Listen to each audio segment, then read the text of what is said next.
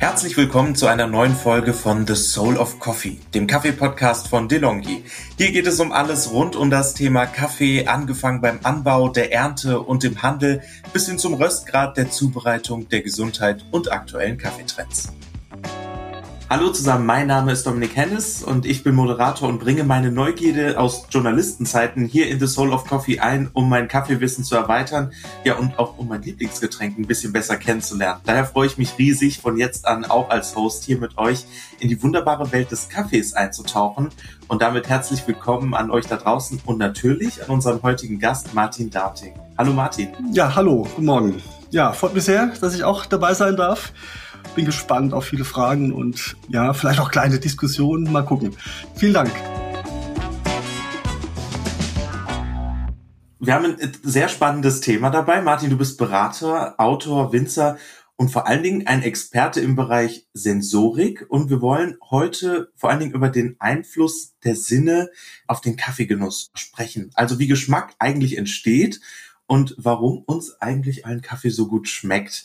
Und bevor wir starten, geht's immer mit drei schnellen Fragen los und ich hoffe, du bist bereit. Und äh, ich würde da mal starten mit der Frage, nur Kaffee oder auch Tee? Ja, auch Tee. Ich bin da eher so der einfache Mensch. Ich mag zum Beispiel auch so diese Ostfriesen-Tees. Also wenn dann schon Schwarztee, mich kannst du mit Pfefferminztee oder so, kannst mich jagen. Aber Schwarztee, Chais, so Sachen, das finde ich schon eine tolle Kultur. Also von daher Kaffee und Tee, ja. Und was ist deine liebste Kaffeekreation? Also, weil es eben auch eine Kulturfrage ist. Ich finde eine Melange zum Beispiel, wenn man in Wien ist, finde ich eine tolle Sache. Aber auch Äthiopien, so Kaffee aufkochen, also eine tolle Erlebnis oder eines der zentralen war eben in einem Bergland in Mittelgriechenland, kleiner Ort, ein aufgekochter Kaffee und dazu noch einen kleinen Schnaps und so. Boah, das war schon eine tolle Sache, ja. Ja, aber jetzt hast du auch direkt die Szene drumherum äh, beschrieben. Hast du denn einen Lieblingsort zum Kaffeetrinken?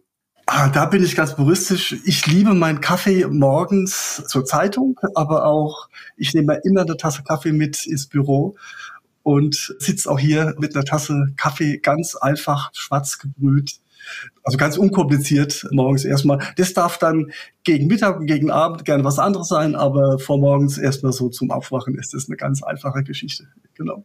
Ja, da ticken wir, glaube ich, äh, ziemlich gleich. Und äh, wir wollen heute ja über das Thema Kaffee als Genuss für die Sinne sprechen. Und vorweg würde ich dann gerne mal die Frage voranstellen, obwohl im Vorgespräch schon gesagt hast, das ist ein Begriff, der sehr vage ist. Aber was ist Geschmack eigentlich und wo liegt der Unterschied zum Aroma vielleicht auch? Also seitdem ich mit Sensorik mich beschäftigte, ist natürlich auch ganz viel, also das Reisaufnahme auf der einen Seite und Sprache. Wir müssen es ja irgendwie benennen, wir müssen das ja irgendwie erklären und da ist eine gewisse Trennschärfe immer sehr hilfreich. Ich habe in meinem zweiten Leben, wie gesagt, medizinischen Hintergrund auch und da wird halt exakt gearbeitet, exakt argumentiert. Und da ist Geschmack eben die Kombination aus Riechen, Schmecken und Fühlen. Und das Aroma, also die Erkennung eines Produktes, was man im Mund nehmen, es so ein Bier, Kaffee, Wein oder Olivenöl oder sonst irgendwas ist, liegt nun mal zu über 95 Prozent im Aroma. Also an den Stoffen, die flüchtig sind, die riechbar sind. Das macht die Nase. Alles der Olfaktorie, da ist, da sitzen diese Rezeptoren. Und das zweite wäre dann wirklich schmecken. Also ich rede nicht von Geschmack, sondern wirklich schmecken, also süß, aber salzig, bitter, die vier Grundschmeckarten. Man kennt auch eben einen Fettrezeptor und man kennt eben auch dieses Umami. Umami ist ja auch schon öfter auch hier im Podcast gefallen.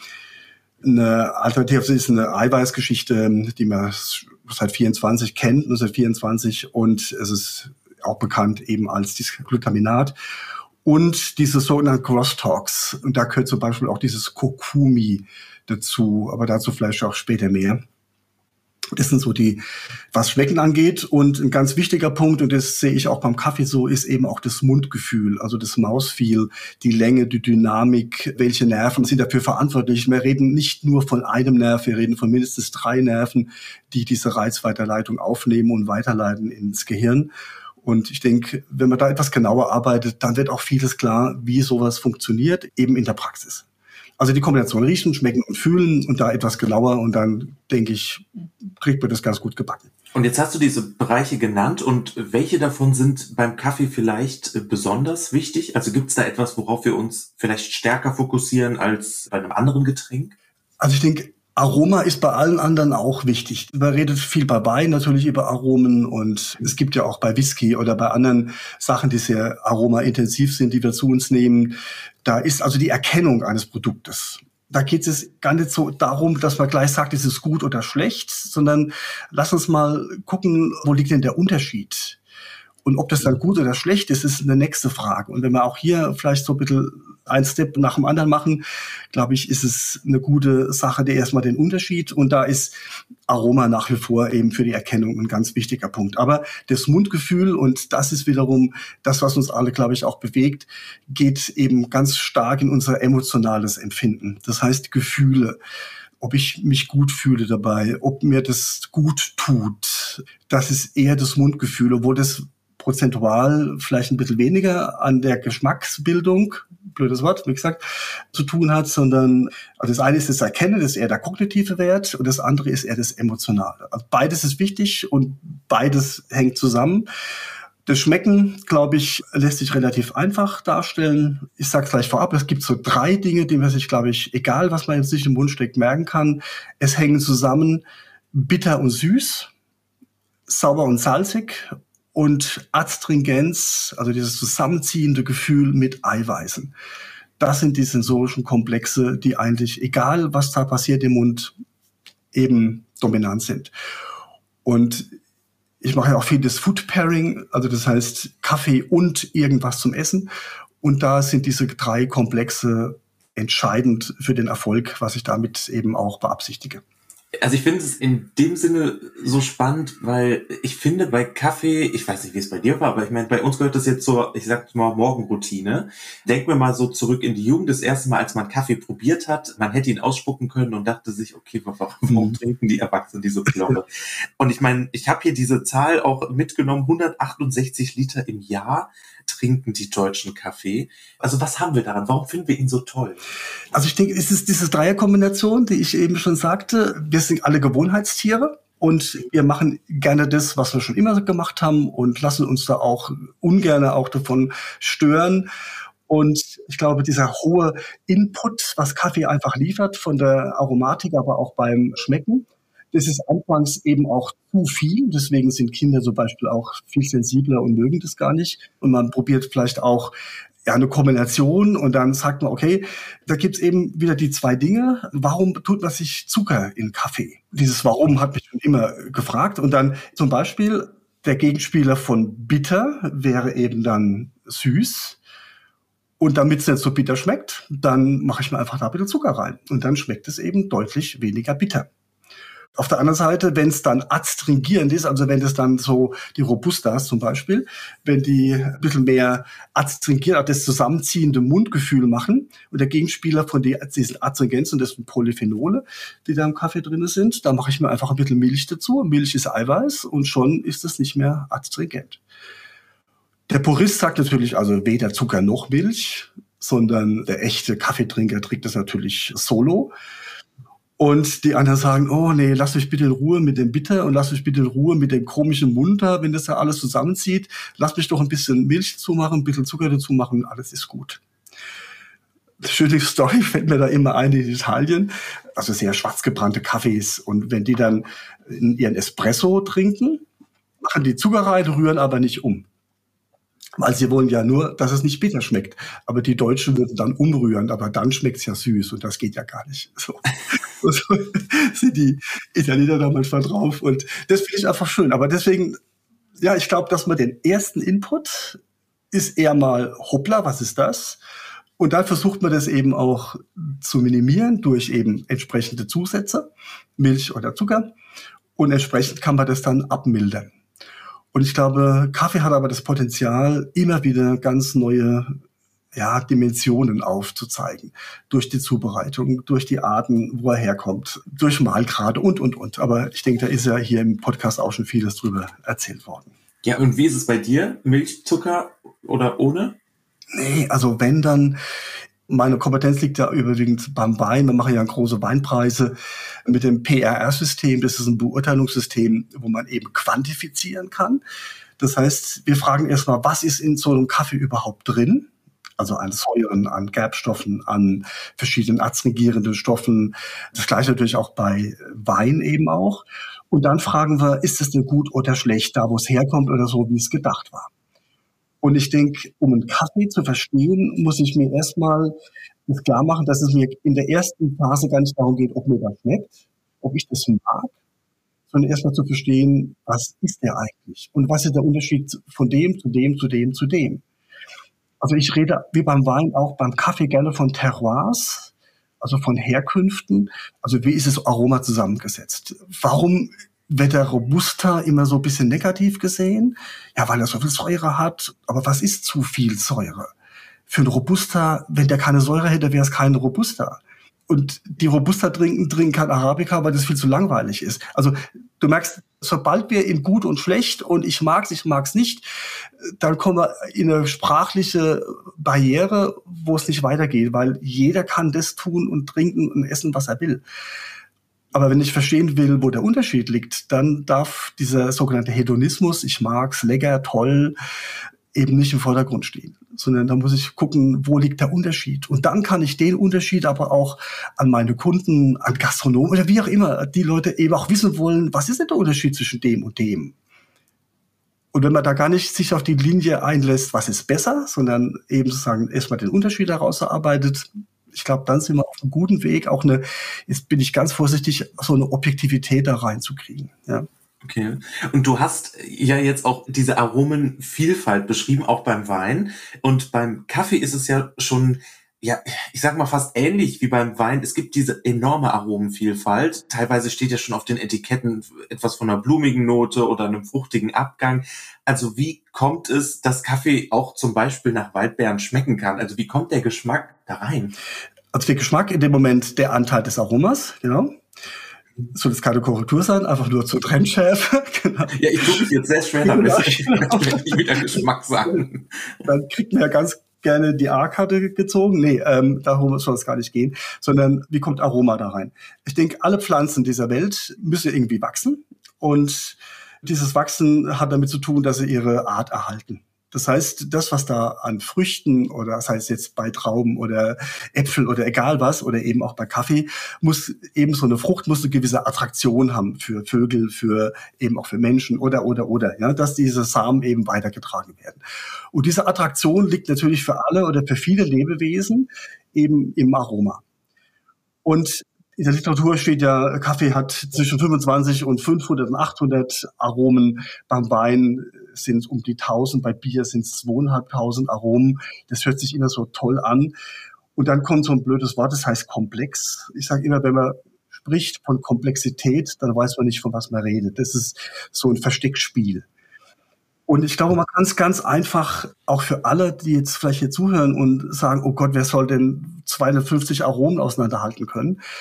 Und da trinke ich doch lieber wirklich ein Bier oder so irgendwas, wo ich eben nicht drüber reden muss, nach was riecht und nach was schmeckt das. Ich denke, diese Klimaten, wo diese unterschiedlichen Terroirs eben sind und so eine Pflanze ist viel mehr geprägt im Aroma durch klimatische Verhältnisse. Also da sind es vor allem drei, nämlich alles, was mit Wasser zu tun hat, also die Humidität. Wann regnet's? Wie regnet's? Was ist Tau? Äh, dann das zweite wäre die Temperatur, also die Maximal- und die Minimaltemperatur. Und je größer die Amplitude ist in so einer Pflanze, desto größer ist die aromatische Ausbeute. Das heißt also nicht diese konstante, immer gleichbleibende Temperatur, sondern heiße Tage, kühle Nächte. Deswegen sind die auf Höhe gewachsenen Kaffees wesentlich aromatischer als die auf so einer Ebene, die einfach ja sehr gleich, aber natürlich auch deswegen sehr kompatibel sind. Und das dritte ist alles, was mit Strahlung zu tun hat, also UV-Strahlung, Infrarotstrahlung, auch weißes Licht natürlich, weil weißes Licht macht Assimilation, macht Zucker und dann gibt es so ein paar Aromagruppen. Das eine sind Neurobrenoide, die machen eher das Würzige. Dann gibt es Sachen wie Terpene, die machen dann eher so das blumige Aroma, wo man auch florale Elemente mit reinriechen kann. Dann haben wir sogenannte Thiole, die dann wieder an Schwefelwasserstoffverbindungen gebunden sind. Das sind alles aromatische Vorstufen, die während der Fermentation zum Beispiel eben dann auch aktiviert werden, die vorher gar nicht schmeckbar oder riechbar waren, aber dann erst aktiv werden.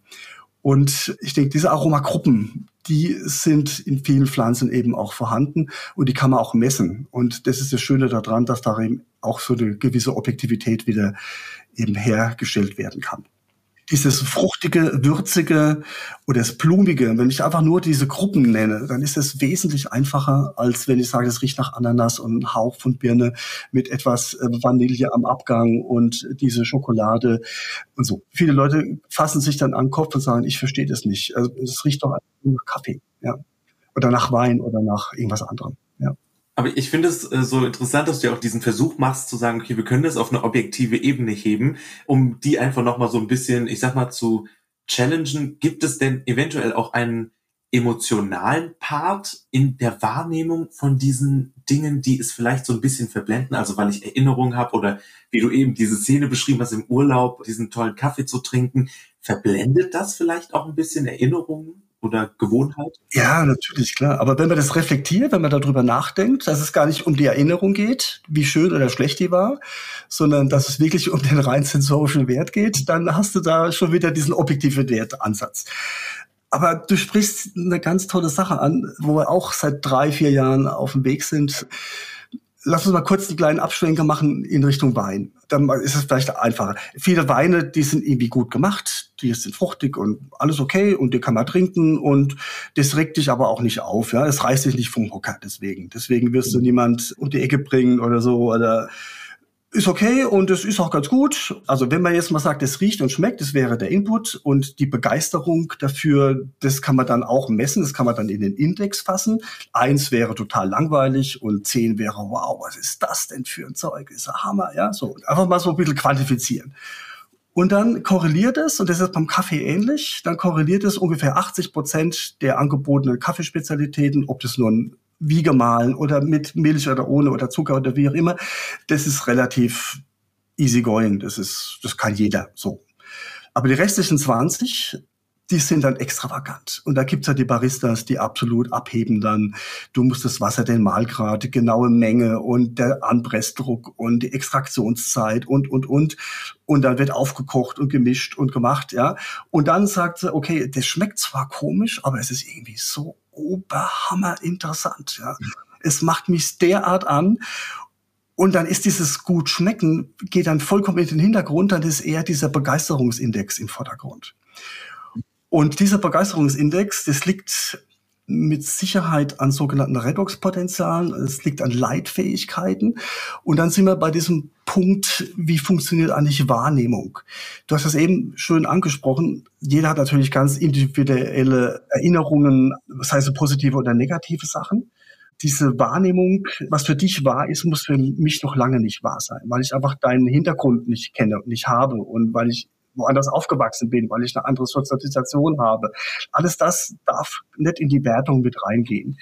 Aber was wir gleich machen, ist, dass diese Aufnahme von Oxidation, also von Sauerstoffelementen oder auch die Reizweiterleitung über Mineralstoffe, also über Ionen letztendlich, dass diese Rezeptoren, die wir da in Nase und Mund haben, das wäre das eine, wäre der Input, wir nennen das auch Perzeption. Also zum Beispiel ein Salz, was wir später als Salz haben, ist erstmal nur ein Ion oder elektromagnetische Schwingungen in der Luft wird irgendwann über die Netzhaut aufgenommen und da wird im Kopf irgendwann Licht draus oder eine Farbe. Oder ein H-Plus-Ion ist erstmal am Rezeptor ein gewisser Reiz und da wird im Kopf wird daraus eben sauer. Also wir nehmen mit dem Kopf wahr, mit unserem, mit unserem Hirn und nicht mit Zunge oder Mund oder sowas. Da ist nur der Input, aber die Verarbeitung des Reizes, das ist im Kopf. Und ich denke, die beiden Kombinationen, die ich eben erwähnt habe, also diesen Begeisterungswert, das hat schon Goethe beschrieben, das nennt man Aperzeption. Das heißt, der Übergang von dem primären Reiz in die Wahrnehmung. Das ist das, wo ich denke, wow, das reißt mich vom Hocker. Und deswegen nochmal diese Gewöhnung, wenn man so immer das Gleiche macht und dann gewöhnt man sich daran und die Rezeptoren gewöhnen sich daran und dann ist es auch nicht mehr attraktiv. Deswegen ist es ab und zu wichtig, oder nicht nur ab und zu, sondern es ist extrem wichtig, immer abwechselnde Dinge zu probieren. Den Kaffee mal so machen, den Kaffee mal so, mal mit und ohne Milch, mal mit unterschiedlichen Zuckern zum Beispiel und einfach die Attraktion, diese Sensualität, also die Sensibilität ist das eine, die Sensualität ist das Potenzial der Reizaufnahme, einfach wieder nach unten zu setzen und wieder mehr Begeisterung zu empfinden. Und das Abwechslungsreiche, deswegen liebe ich diese Baristas, wenn die dahinter ihren Dresen und ihre tausend Kaffeevariationen machen. Das ist der Hammer, ist eine Frage der Kultur, ja. Und nicht nur immer das Gleiche, weil ich es gut verkaufen kann, sondern wirklich sagen kann, probier mal, das schmeckt zwar irgendwie komisch, aber es ist so hammergeil, das Zeug, ja. Probier mal. Und ich denke, das ist das Schöne an diesem Begeisterungswert. Und deswegen so 20 Prozent macht es immerhin. Das ist nicht wenig. Und das lohnt sich, da dran zu bleiben und zu sagen, ich bin neugierig, bleib neugierig, ja. Das ist genau der Wert. Da geht es nicht um besser und schlechter, da geht es einfach nur, wow, tolles Erlebnis, tolle Kultur. Und wenn wir das dann mit kulturübergreifend machen. Wo ich denke, wir machen das die Äthiopier, wir machen das die Äquatorianer, wir machen das die Kolumbianer. Ja, wie gehen die mit dieser Kultur um? Das ist das Schöne auch, wenn man dann miteinander Kaffee trinkt und unterschiedliche Kaffeearten auch genießt und dann darüber redet, nicht was mir schmeckt, sondern wo liegt der Unterschied. Ich glaube, das ist sehr, sehr bewusstseinserweiternd, ja. Aber du hast ja eben auch schon so ein bisschen das Feld Wein auch aufgemacht. Also für dich stehen ja Kaffee und Wein da auch äh, relativ im Vordergrund. Was schmeckt dir denn besser? Und was ist für dich dann auch spannender am Ende des Tages? Das Besser ist immer so eine Frage. Ne? Da kommt ja sofort die Gelegenheit dazu. Das heißt, wann wird so ein Wein getrunken oder wann wird ein Kaffee getrunken? Nicht zur Zeitung am Morgen. genau. genau. Ich denke, dieses Besserschmecken hat wirklich damit zu tun, ja, lasse mich darauf ein, welche Gelegenheiten verbinde ich damit, zum Beispiel dieses Food Pairing. Ja. Mache ich es immer so, wie ich es immer gemacht habe, oder gehe ich neue Wege? Also mir schmeckt beides sehr gut. Wir machen das ja auch mit Käse, wir machen das mit Olivenöl, wir machen das mit vielen anderen Produkten auch, wo es auch darum geht, erstmal rauszufinden, wo der Unterschied liegt. Und wenn ich dann sage, hast du schon mal probiert, einen reifen Camembert mit einem Espresso? Das hört sich jetzt erstmal verrückt an, aber natürlich ist im reifen Camembert haben wir ganz viel Eiweiße, in einem Espresso relativ viel Astringenz und das hebt sich gegenseitig auf und dann werden sogenannte Peptide entwickeln sich dann im Mund und in der Nase. Peptide sind Eiweiße, die man dann auch riechen kann. Und auf einmal kriegst du Erlebnisse, wo ich denke, wow, das ist einfach eine tolle Geschichte dieses System, wir nennen das Food Pairing eben nach diesem PRR-System. Und wenn du diese drei Dinge wieder beachtest, also süß zu bitter und sauer zu salzig und eben astringent zu Eiweiß, dann kann da eigentlich gar nichts groß schiefgehen. Und wenn man anfängt, in Inhaltsstoffen zu denken, dann kannst du das eben auch leben und ausprobieren. Und dann guckt man halt mal in den Kühlschrank und guckt mal, was da so ist. Und dann stehen vielleicht noch ein paar Eier und denkst, ach, eine Eierspeise mit Kaffee. Wein hab, hab ich gerade nicht, warum nicht? Und dann äh, machst du vielleicht ein Spiegelei und dann machst du einen Pfeffer oben drauf und machst du vielleicht einen Kardamom oder vielleicht noch ein, zwei andere Gewürze und denkst, ah, jetzt da ein Hochlandkaffee dazu, vielleicht ein bisschen überextrahiert und dann noch ein Sahnehäubchen oben drauf, aber nicht süß. Zum Beispiel Eier mit Sahne und noch einen Kaffee dazu, der Hammer. Müssen wir mal probieren. Zum Beispiel. Aber natürlich ist das nicht kompatibel für die Gastronomie. Aber im Seminar oder im Workshop ist es ja erstaunlich, wie dieses System immer wieder stabil und funktioniert und somit eben auch einen objektiven Wert macht. Ja. Also ich versuche das jetzt nicht so ganz verrückt zu machen, aber es hört sich auch verrückt an, gebe ich zu, ja. Ja gut, aber es sind ja oft diese Kombinationen, wo man erstmal sagt, äh, weiß ich nicht, die einem dann näher gebracht werden, ne? So dieses probier doch einfach mal. Ja. Aber diese Grenze mal überschreiten und sagen, ey, wer will mir vorschreiben, was gut und was schlecht ist? Wer will mir das verbieten? Natürlich gibt es Kombinationen, die isst du nur einmal, ne? wo ich denke, oh nee, das muss nicht sein. Ne? und sowas lernt man auch und sowas merkt man sich dann auch. Und gerade wenn es nicht darum geht, dass man Recht haben will, sondern dass man das Erlebnis im Vordergrund stellt und das mit anderen Freunden, Freundinnen macht oder Bekannten macht oder auch im Restaurant macht. Und dann denke ich, ist das einfach ein Mehrwert für alle Beteiligten. Ja? Und dann lernt man das und Lernen hat immer was Positives, finde ich. Und da kann man auch sagen, nee, also das mache ich dann für Leute, die ich nicht so mag. Ähm, das geht natürlich auch, klar. Und das mache ich für liebe Freunde und Freundinnen. Ähm, genau. Wir nennen das Zweckangemessenheit. Also für welchen Zweck brauche ich das und wie mache ich das? Und da ist einfach die Kompetenz in der Kombination der Inhaltsstoffe. Und unsere Rezeptoren können nur Inhaltsstoffe die können nicht süß, sondern die machen ein Kohlenhydrat, aus Kohlenhydrat mit Zucker, ich habe es eben schon erwähnt. Und dann, wenn ich diese Sachen kenne und weiß, wie das funktioniert, dann kann da eigentlich gar nicht mehr viel schiefgehen. Martin, ich klebe so, so ein bisschen an deinen Lippen. Ich äh, gehe gerade im Kopf die ganze Zeit so meinen Kühlschrank durch und welche, ja, welche Sachen da drin sind und was man wie kombinieren kann und äh, welche Beispiele ich von dir mal so genau. schnell wie möglich ausprobieren kann. Ich würde aber so langsam in Richtung Ende quasi unseres Interviews so ein bisschen gehen oder unseres Gesprächs und was mich da aber noch brennend interessiert, eben weil du ja nicht nur Kaffee, Wein, sondern auch dieses Food Pairing machst, kannst du eigentlich noch etwas einfach frei heraus probieren, genießen oder analysierst du alles direkt jetzt? Also ich bin absoluter Hedonist, ja. Also alles, was lecker und toll, für mich ganz subjektiv und das muss auch erlaubt sein. Das eine ist die Professionalität, das Wissen warum. Wir nennen das auch Trust Your Senses, also einfach vertrau dir erstmal selbst und guck. Das ist das eine. Das ist einfach mein Job oder unser Job, eben sehr unterschiedliche sogenannte abstrakte Dinge, ob das Olivenöl, Wein oder Kaffee ist, eben auch begreifbar zu machen. Und das andere ist einfach, wenn du da mal was Tolles gefunden hast und das auch dann gnadenlos zu genießen. Ja, ich denke, ich kann das schon. Also wenn du mich sehen würdest, ich bin jetzt nicht der Schlankste, und von daher glaube ich auch eine gewisse Glaubwürdigkeit in der Körperfülle, ähm, was, was das Genießen angeht. Das heißt nicht, dass ich jetzt äh, ne, zu dick oder zu fett bin, aber einfach, wo ich denke, ja, das gehört einfach dazu. Und dieser Spaß darf halt nicht fehlen. Ja? Bei allem Messen, bei allen wissenschaftlichen Elementen darf dieser Spaß an der Sache einfach nicht fehlen. Und das würde ich auch jedem, der hier zuhört, sagen, Leute, es muss Spaß machen. Es geht nicht um Recht haben. Es geht einfach darum, dass man Freude an dieser Kombination hat oder an diesem Vorgehen, an diesem Ausprobieren, an der der Neugierde. Ja. Deswegen, das hat ganz viel mit Genießen zu tun. Auch jeder genießt ja auch anders, aber das ist für mich eben das Ausprobieren, gucken, neugierig bleiben. Das ist das, was diese Sache extrem attraktiv macht. Ja. Ja, total. Und das ist ja auch ein unglaublich interessantes Feld und Thema und auch mit dem Hintergrund, den du da mitbringst. Mit der letzten Frage, die quasi aber jedem oder jeder gestellt wird, würde ich gerne wissen, welche Frage dir noch nie gestellt wurde, die du aber schon immer mal beantworten wolltest.